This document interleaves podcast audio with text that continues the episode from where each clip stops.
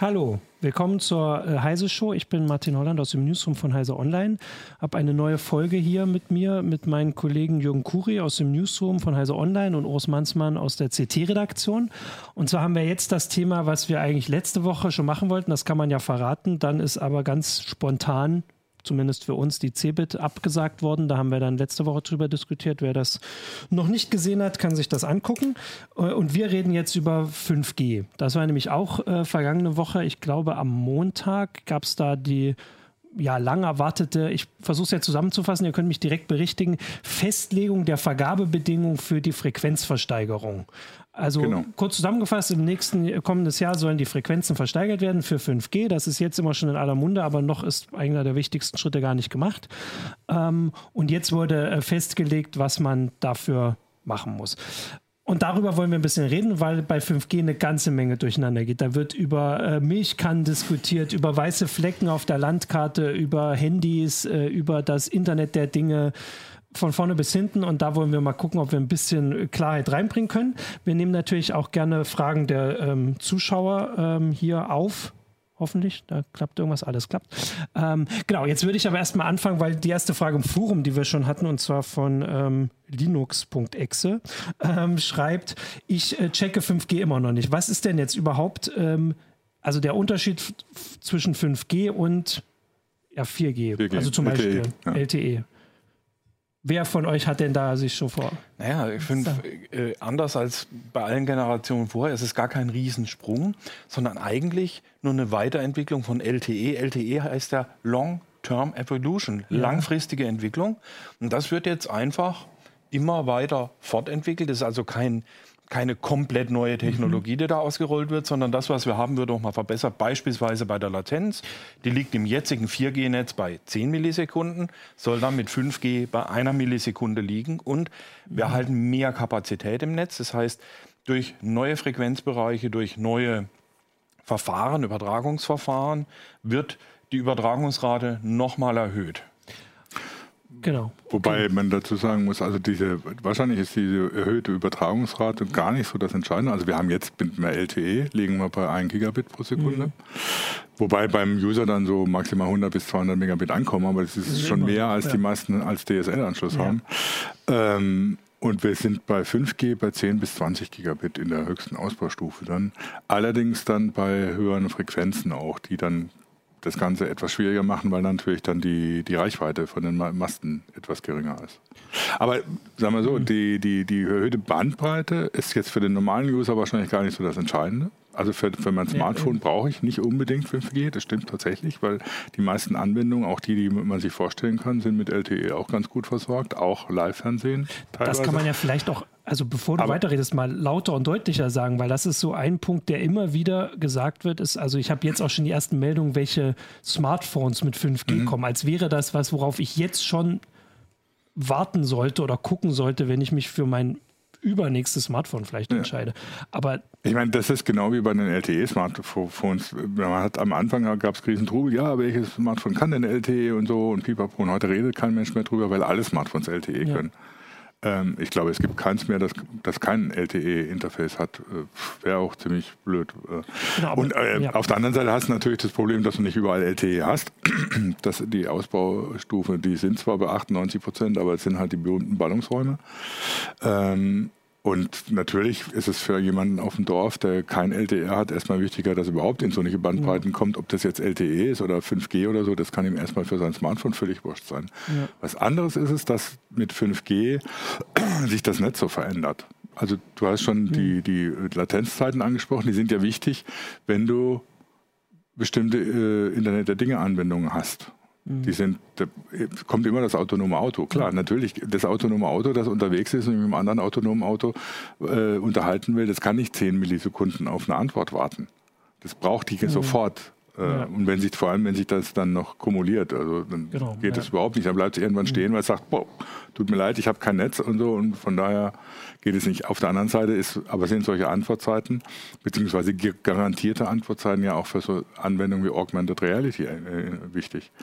Stell dir vor, du läufst mit einer Augmented Reality Brille durch die Gegend und die will dir Informationen unter Umständen als, als Bild direkt zu dem einblenden, was du gerade siehst. Wenn du da jetzt eine Verzögerung hast von mehreren Millisekunden, dann wird dir übel. Ja. Das heißt, das darf nicht sein. Das Netz ja. muss dann so schnell sein, so viel Bandbreite haben und äh, so, so eine garantierte Übertragung haben der Daten oder so, dass das eben nicht passiert. Also das für solche Anwendungen ist das dann auch nicht. Da geht es gar nicht darum, dass es unbedingt möglichst schnell sein muss, sondern da sind ganz andere Faktoren wichtig. Ja. Und wenn du dann dran denkst, dass 5G teilweise als Kabelersatz in Industrieanlagen eingesetzt werden soll und ähnliches, dann sind halt ganz andere äh, Anforderungen. Da gibt es verschiedene Anforderungsprofile, die dann 5G erfolgen sollen, also garantierte Massendatenübertragung. Das heißt, da geht es teilweise darum, dass so, so, ein Sensor, der irgendwo rumfährt, der muss gar nicht äh, viele Daten übertragen, aber es sind halt ganz viele Sensoren die so, dann, die dann ja, Daten okay. übertragen müssen. Und die müssen vielleicht auch nicht unbedingt sehr schnell übertragen werden, aber die müssen halt garantiert irgendwo mhm. ankommen, damit eine Steuerung funktioniert. Ja. Äh, und auf ja. der anderen Seite hast du dann natürlich Sachen, die ganz schnell, äh, die kritisch sind, dass sie, dass sie garantiert und sehr schnell passieren. Und das alles soll 5G halt erfüllen. Das heißt, das ist irgendwie gar nicht so interessant kommt, kommt fürs ja Smartphone. Ne? Kommt ja noch mehr dazu. Mhm. Das ist ja jetzt nur die Übertragungsseite, sondern auch auf der Netzseite ändert sich einiges. Okay. Nämlich, dass die äh, Datenverarbeitung näher zum Kunden hinrückt, dass nicht irgendwo ein zentraler Cloud-Server steht und dort die Daten verarbeitet werden, weil das auch wieder Laufzeiten bedeutet, mhm. sondern dass die Daten näher zum Kunden hinrücken, dass zum Beispiel, wenn irgendwo ein Industriegelände ist, wo viele Roboter arbeiten, dass die Robotersteuerung ins 5G-Netz integriert ist und zwar nicht irgendwo in der Cloud, sondern direkt ah. vor Ort an der Basisstation. Ah, okay. Also das finde ich auf jeden Fall sind Sachen, die ich jetzt so auch noch nicht so auf dem Schirm hatte. Und, ja, also es kommt noch was dazu. Du kannst natürlich darüber, also es werden ja nicht nur Frequenzen versteigert, sondern bestimmte Frequenzen sind auch vorgesehen, dass die Netzagentur die einfach vergeben kann, mhm. als regionale Frequenzen. Das heißt, du kannst zum Beispiel ich bin der Hamburger Hafen, sage so, dann möchte ich jetzt eine bestimmte Frequenz, die ich nur im Hamburger Hafen einsetze, die kann dann woanders nochmal anders vergeben werden mhm. und baue da mein eigenes 5G-Netz, um die gesamte Logistik im Hafen mhm. übers Funknetz zu steuern. Da brauche ich ja auch ganz bestimmte Anforderungen, die mir LTE zum Beispiel noch nicht erfüllt, ja. die dann mit 5G gegeben sind. Aber das baue ich. Da muss ich ja. nicht zur Telekom oder zur Vodafone gehen und mir das 5G-Netz mieten oder mich in das 5G-Netz einmieten. Ich mache das selber da. Ja. Auf der Frequenz, die ich dann von der Bundesnetzagentur gekriegt habe. Und das kann geht, da geht es nicht nur um so große Dinge wie einen Hafen, ganz auch Industrieanlagen, die ihre Logistik damit aufbauen wollen, die, was weiß ich, von der, von, von der äh, Verteilung der, mhm. der, der, benötigten Teile bis hin zu den Robotern alles über, über, über, über ein Funknetz vernetzen wollen. Die mhm. brauchen 5G. Die müssen aber nicht unbedingt zum Provider gehen. Die können sich ja so eine Frequenz selber holen, ja. das selber machen. Ja. Genau, also ähm, das sind äh, Aspekte, die auch so also das ist ja jetzt ganz neu dann, also diese ähm, quasi Frequenzen für einen regionalen mhm. Bereich. Ähm, ich finde auch, dass wir jetzt schon so eigentlich gut erklärt haben, warum offensichtlich, also die Latenz das Wichtigere ist, weil eigentlich das, was so im, in der Öffentlichkeit immer gesagt wird, ist halt die Geschwindigkeit. Das ist sowas, mhm. da können wir alle was mit anfangen, weil wir das zu Hause haben. aber das ist, ja, aber das ist dann auch, wo dann so komische Sprüche wie von der, von der Wissenschaftsministerin Karliczek kommen oder so, nicht jede Milchkanne braucht 5G. Gerade die Milchkanne braucht 5G. Mhm. Mein Smartphone, der Smartphone ja. vom Bauern braucht es nicht. Aber wenn man anguckt, wie digitalisiert Landwirtschaft mhm. heutzutage ist und was man damit alles machen kann, wenn du so ein 5G-Netz hast, ne, dann ist es nämlich die Milchkanne, die das ja. braucht. Alleine über die Vorstellung, du willst eine Kühl Kühl- und Lieferkette für Vorzugsmilch aufbauen. Ne? Da musst du genau diese Daten immer mhm. überall ja, haben, wo, was, wann, wie passiert. Und dafür brauchst du 5G. Und du brauchst es nicht, damit der Bauer irgendwie bei Bauersucht Frau anrufen kann. Ja. Und dann ist es noch ein großes Missverständnis beim Ausbau des ländlichen Raums. Ich muss nicht alle 100 Meter eine 5G-Zelle mhm. hinstellen. Das ist der Ausbau in der Stadt drinne. Ja, wenn ja. ich ein Fußballstadion äh, mit 5G versorge, mhm. dann habe ich natürlich dort ein Dutzend Sender stehen, mhm. die das versorgen. Aber wenn ich ländliche Bereiche habe, habe ich natürlich diese Großsendeanlagen, die große Bereiche mhm. abdecken, äh, weil dort der Bedarf nicht so hoch mhm. ist. Und äh, ob ich jetzt mit 4G ausbaue und eine Flächendeckung mache oder mit 5G, macht keinen so großen Unterschied, weil das Netz immer bedarfsgetrieben ausgebaut wird. Das heißt, da wo ich große Flächen, geringen Bedarf habe, stelle ich große Senderanlagen mit einer großen Abdeckung auf. Mhm. Das geht unter 5G auch. Da muss ich nicht die hohen Frequenzen ah, okay. mit kleiner Reichweite ja. nehmen. Weil das war auch so eine Sache, die, die ich immer wieder gehört habe mhm. und die ich auch im Kopf hatte, dass die, die Reichweite geringer sei.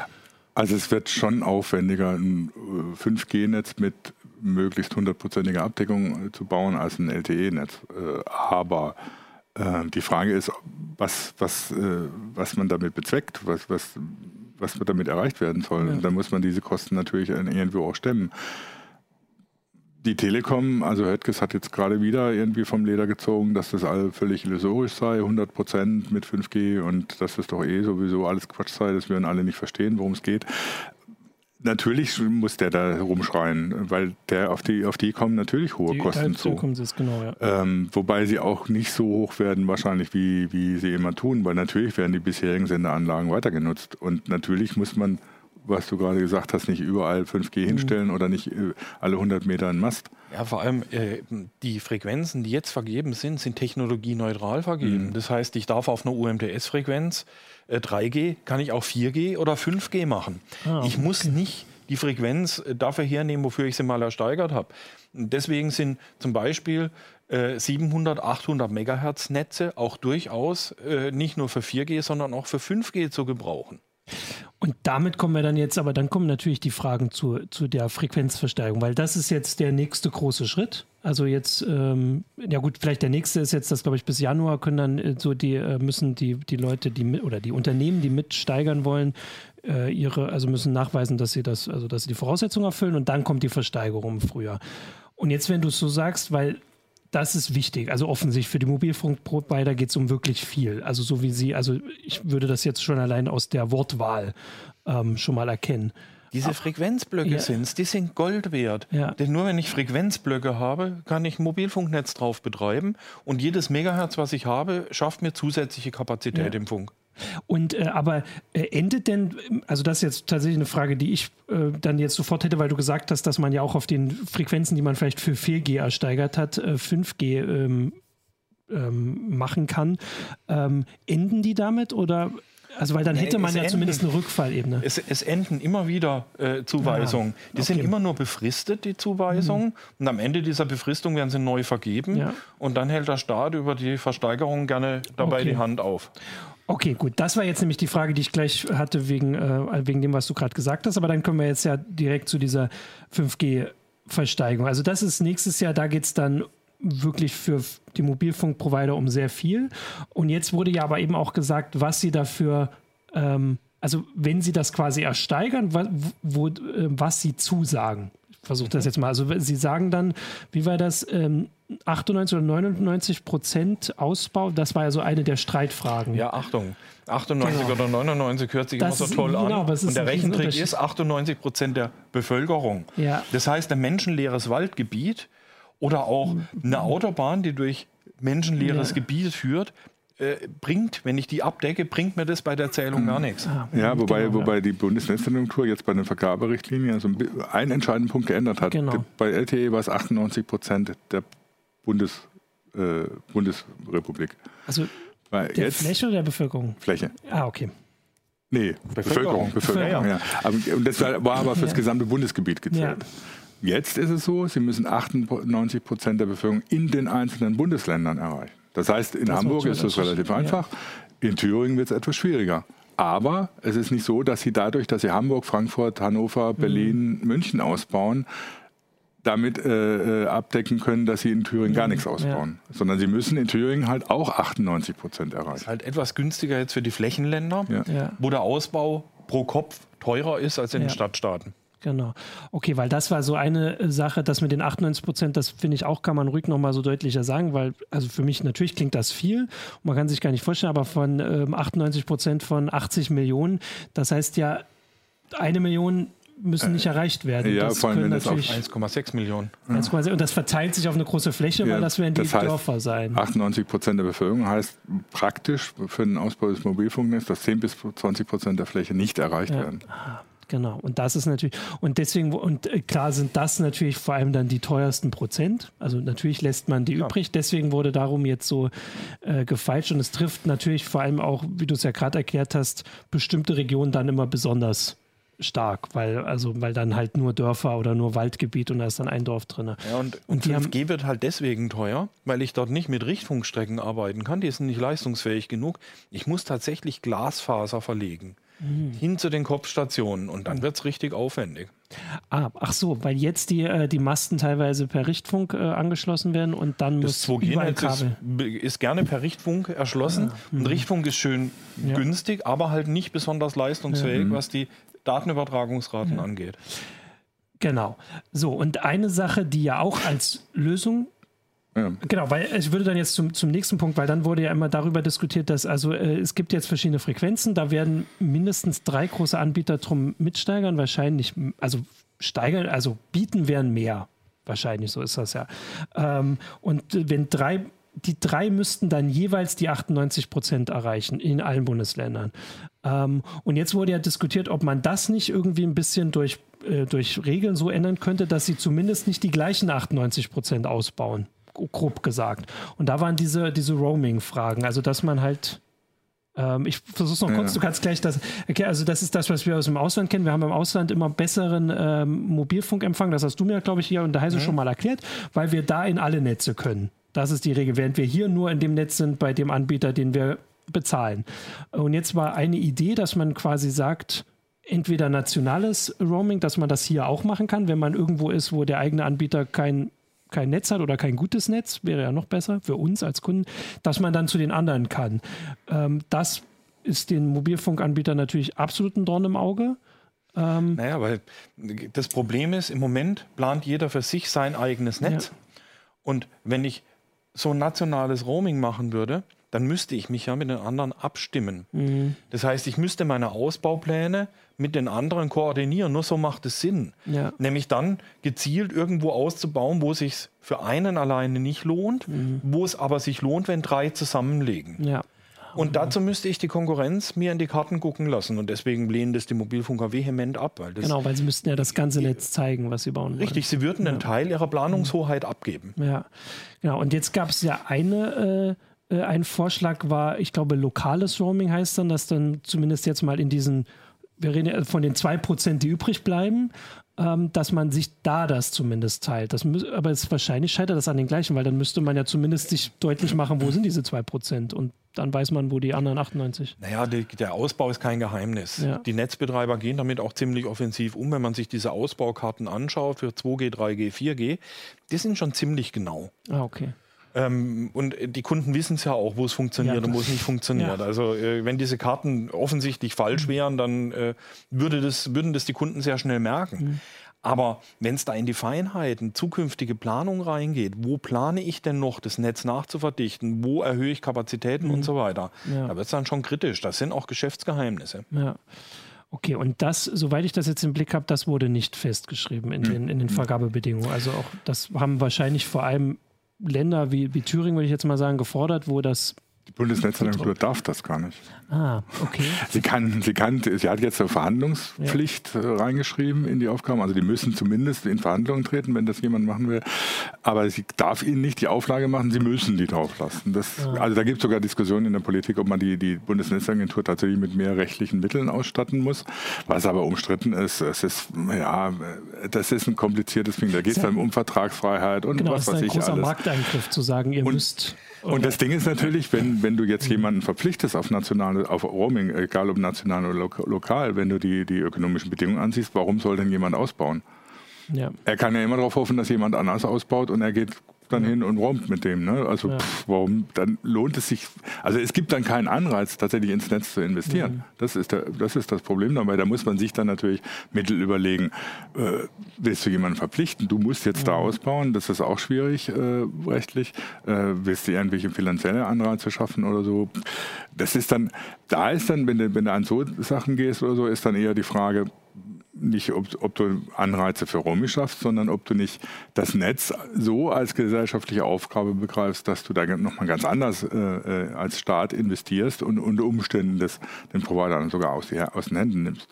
Ach so, dass man es quasi selbst baut. Also das kann, muss ja nicht der Staat, ja, genau, als ja. Infrastruktur, also als öffentliche Infrastruktur, die entweder du kannst eine öffentlich-rechtliche Gesellschaft gründen oder eine Netzgesellschaft. Ich meine, die, die im Stromnetz ist es teilweise auch schon getrennt. Bei der Bahn wird es auch immer wieder diskutiert, dass das Netz, das Netz selber ist ja an, so eine Art natürliches Monopol. Natürliches Monopol heißt, ähm, es ist eine Infrastruktur, bei der es sich eigentlich nicht lohnt, parallel auszubauen. Mhm. Kein Mensch kommt auf die Idee, wenn er sagt, es muss jetzt mehrere Anbieter auf der Schiene zu geben, von denen zu verlangen, dass sie jeweils eigene Gleise ja, verlegen. Mhm. Das ist eigentlich bei jeder Netzwerktechnik so, dass das eigentlich ein natürliches Monopol ist und das könnte man natürlich beim, beim, bei, beim Funknetz auch überlegen, ja. ob man das macht. Aber so weit sind wir noch lange. Ja. Also im Festnetz hat man das ja schon, dass da, wo heute Glasfaser ausgebaut wird, mhm. die, derjenige, der dort ausgebaut hat, ein natürliches Monopol mhm. hat. Nur im Funknetz ist es so, dass wir uns eigentlich, es ist ein Luxus, den wir uns leisten, drei parallele Netzstrukturen, mhm. ja. die eigentlich redundant sind. Ja. Und wo natürlich viele Kosten gespart werden können und der Ausbau gleichzeitig noch in die, äh, äh weiter vorangetrieben werden könnte, wenn man das wirklich bedarfsgerecht machen würde. Nicht für drei Netze getrennt, sondern wenn man das auch zumindest mal in Problemgebieten gemeinschaftlich ja. betrachten würde. Sehe schon. Da kann ich aber zumindest jetzt aus meiner äh, äh, Erfahrung hier als Redakteur auch dagegen sagen, dass diese Redundanz, wir hatten letzte Woche die Meldung, wo in Seoul äh, Internet ausgefallen ist von so einem Anbieter und wie das für die Leute war, die, also dass alle anderen, für alle anderen vor Ort ging das noch weiterhin, die haben dann die ganzen Warnmeldungen bekommen. Es geht nicht nur die, die in dem Netz waren, nicht. Also, ja, gut, aber, aber, man sieht die Schwierigkeit der ja. Diskussion, dass man nicht, also es ist nicht so einfach, dass man sagt, mach das und das ist. Äh, also Netzwerkredundanz ist ja was anderes, als dass ja. du einfach alles parallel hochziehst. Ja, das stimmt. Ich wollte das nur äh, hier zumindest äh, auch nochmal so einbringen, weil jetzt wollte ich ähm, genau, wir haben jetzt äh, da ein bisschen auch die ganzen Hintergründe erklärt und jetzt können wir diese Versteigerung. Ich hatte zum Beispiel, äh, den wollte ich tatsächlich vorlesen, hatte ich ja im Forum den Vorschlag von, Moment, jetzt muss ich gucken, von Bärbel, glaube ich, Bärbel 01, schreibt, ähm, warum einigen, also weil jetzt, da kommen ja große Summen zusammen bei der Versteigerung. Also die LTE-Versteigerung war die letzte, das waren doch Milliarden. Da kommen Milliarden, die fließen in die Staatskasse. Ähm, warum machen es die Anbieter eigentlich nicht so, dass sie gar nicht so viel Geld, in, also dass sie sich quasi absprechen oder also das sieht man ja, dass sie alle in Euro bieten und das Geld stattdessen in den Netzausbau das muss man den, das muss man den äh, äh, Gesetzgeber, den Veranstalter dieser, dieser ja. äh, Versteigerung fragen, warum man nicht sagt, ihr kriegt die Frequenzen für einen symbolischen Euro, genau. aber dafür kriegt ihr ähm, Ausbauverpflichtungen, hm. die richtig teuer werden. Stattdessen nimmt man das Geld und sagt, das stecken wir wieder an anderer Stelle in den Netzausbau. Im Endeffekt ist der Versteigerungserlös eine Mobilfunksteuer. Das müssen die Kunden bezahlen. Ja. Die, die können ja kein Geld drucken, das müssen die vom Kunden wieder genau. nehmen. Das ist übrigens auch ein Grund, warum der Mobilfunk in Deutschland teurer ist als in anderen Ländern, weil die Frequenzrechte hier teurer sind. Ah, und was passiert, also das Geld, wird das äh, komplett in den Netzausbau an anderer Stelle ja. investiert oder kommt das in den Staatshaushalt, wie man so schön. Es läuft erstmal in den Staatshaushalt. ah, weil, also es sind ja schon große Summen. Also ja. es sind Summen, über die man im Haushalt auch diskutieren würde. Also es bin. Ja, wobei ja, welche Summen jetzt dabei rauskommen, genau, muss man erstmal schauen. Sehen, ne? Also weil die sind alle gebranntes Kind noch von den UMTS-Versteigerungen, wo es zum Beispiel ja auch immer ganz strikte Regeln, das war ja ein Riesenaufwand, die UMTS-Versteigerung, also viel mehr als jetzt heute, äh, ähm, um zu gewährleisten, dass sie sich eben nicht absprechen sondern ja, dass es wirklich eine Versteigerung Konkurrenzversteigerung ist.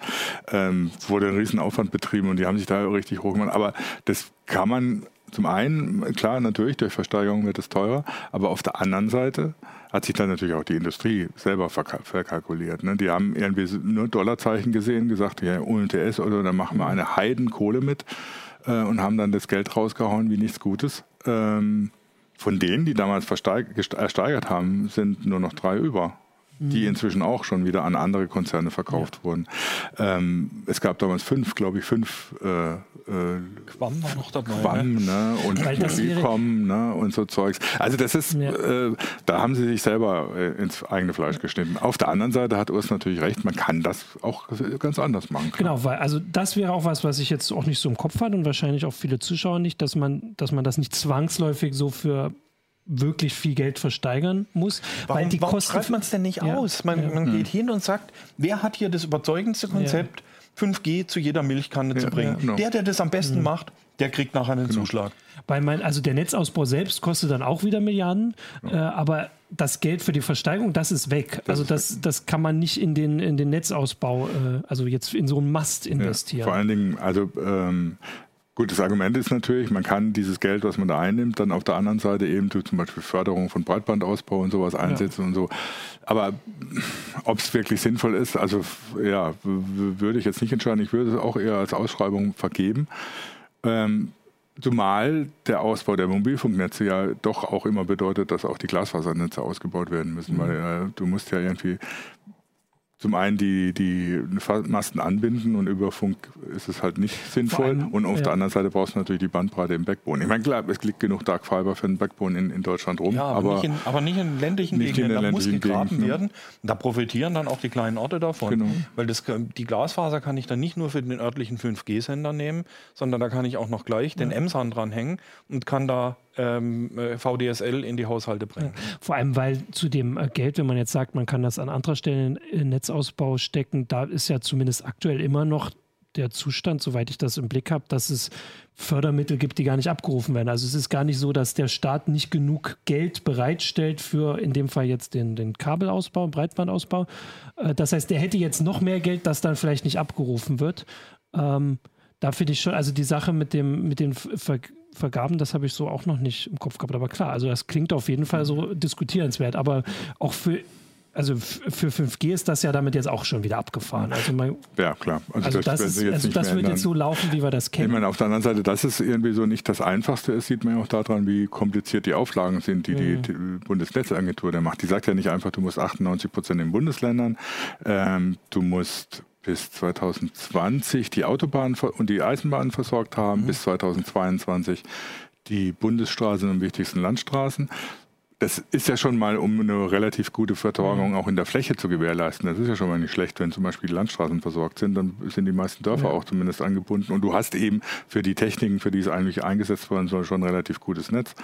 Ähm, und du musst bestimmte Anzahl von Masten aufstellen. Du musst äh, bist verpflichtet, wenn du eine Frequenz ersteigerst, eine Gesamtfrequenz ersteigerst, in weißen Flecken eine Versorgung äh, äh, zu machen, äh, in bekannten weißen Flecken eine Versorgung zu machen. Mhm. Das muss nicht 5G sein, kann auch LTE sein.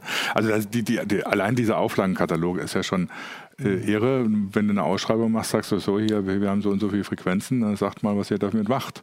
Ja. Das hat schon mal ganz gut funktioniert ja. mit dem 4G-Netz. Da gab es die Auflage, erst die ländlichen Gebiete versorgen ja. zu einem gewissen Prozentsatz und erst dann dürft ihr in die lukrativen Städte rein. Ah. So schnell haben wir noch nie ein neues Mobilfunknetz gekriegt. Okay, also das heißt, zumindest gibt es da Möglichkeiten und äh, zumindest auch wenn wir jetzt gerade hier noch über andere Möglichkeiten nachgedacht haben, ähm, lernt man aus den Geschichten. War das gerade UMTS ist 3G? War das 3G oder 3G. ist das genau? Also 4G ist dann, hat man daraus gelernt, hat dann schon andere Sachen. Die Hoffnung ist, das dass hat, es jetzt wieder besser. Das hatte übrigens zur Folge, dass die 4G-Versorgung dramatisch besser ist als die 3G-Versorgung. Ja. Das 3G-Netz ist nie so gut ausgebaut ja. worden, nur ein Bruchteil vom 4G-Netz.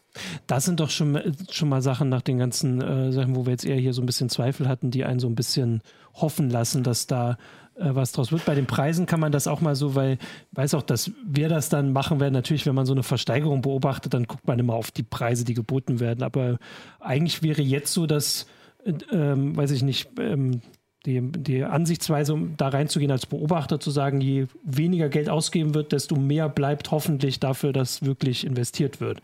Nicht mal dieses, dieses Rennen immer zu beobachten, was natürlich ganz spannend ist. Mhm. Also vor allem an UMTS erinnere ich mich auch. Genau. Äh, ich wollte jetzt auch mal ein bisschen hier, also hier wird gerade alles Mögliche diskutiert. Vor allem Elektrosmog. Genau, Elektrosmog, das ist jetzt natürlich noch eine andere Frage, die müssen wir dann mal äh, anders mal. Also das mit der mit der Versteigerung finde ich jetzt auch so, das haben wir mal so ein bisschen. Also ähm, es gab so noch eine Frage, wie es dann technisch aussieht. Mhm. Zum Beispiel, wenn man wenn man äh, so, so, ein lokales äh, Ding im, äh, auf dem Industriegelände aufbaut, das ist dann schon so. Also das ist im 5G schon so vorgesehen, dass das ein transparentes äh, Wechseln dann von so einem Netz ins Netz ist, wenn du, wenn du das Gelände verlässt. Also mhm. du musst dann nicht dich irgendwie neu einbuchen oder so. Das ist schon vorgesehen. Da musst du natürlich entsprechende äh, Verträge gemacht werden oder so, aber das ist nicht das Problem des Anwenders, sondern das ist natürlich der, das Problem der Betreiber.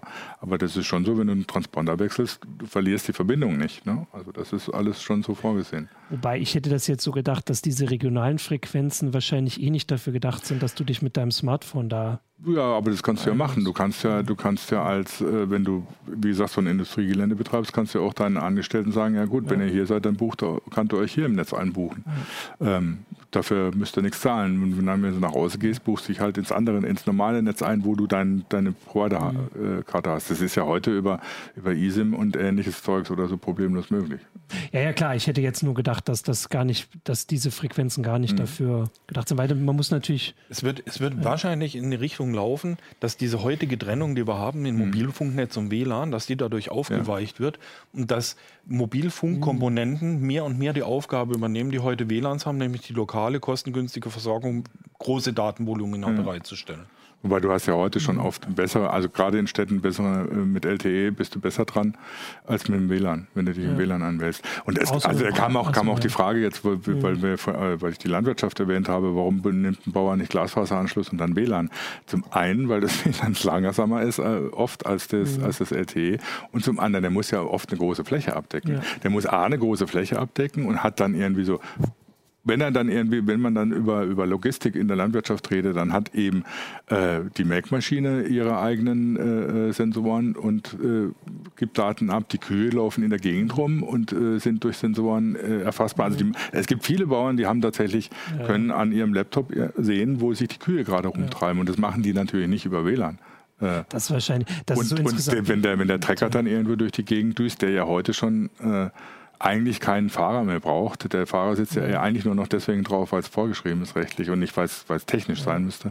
Dann geht es halt nicht über WLAN. Das sind ja irgendwie große Flächen, die da bedient werden müssen. Es wird dann halt über 5G-Mobilfunk gemacht das ist so ein Thema, was, glaube ich, auch, also da ist wahrscheinlich nicht nur die Wissenschaftsministerin ein bisschen schuldig, dass man das in, also die meisten von uns wohnen in Städten, auch sicher von den Zuschauern, ja, man dass man das gar nicht so auf ja, dem Schirm hat, wie weit das schon fortgeschritten ja. ist und wie sehr, äh, wenn man vom ländlichen Raum redet, hat man oft im Kopf diese, weiß ich nicht, diese Weltmeisterunternehmen, die irgendwo in Baden-Württemberg mhm. auf dem Land äh, und im, der, auf der Schwäbischen Alb im Tal sind, sondern auch, dass die Landwirtschaft überall in Deutschland viel digitaler ist, als wir es aus, weiß ich nicht, die, die überlebt haben. Genau die dem Konkurrenzdruck gewachsen sein wollen, die müssen vollautomatisiert arbeiten. Ja. Und äh, naja, also um es mal ein bisschen polemisch zu sagen, würde ich davon ausgehen, dass die meisten Landwirte mehr Ahnung von IT haben als unsere Wissenschaftsministerin.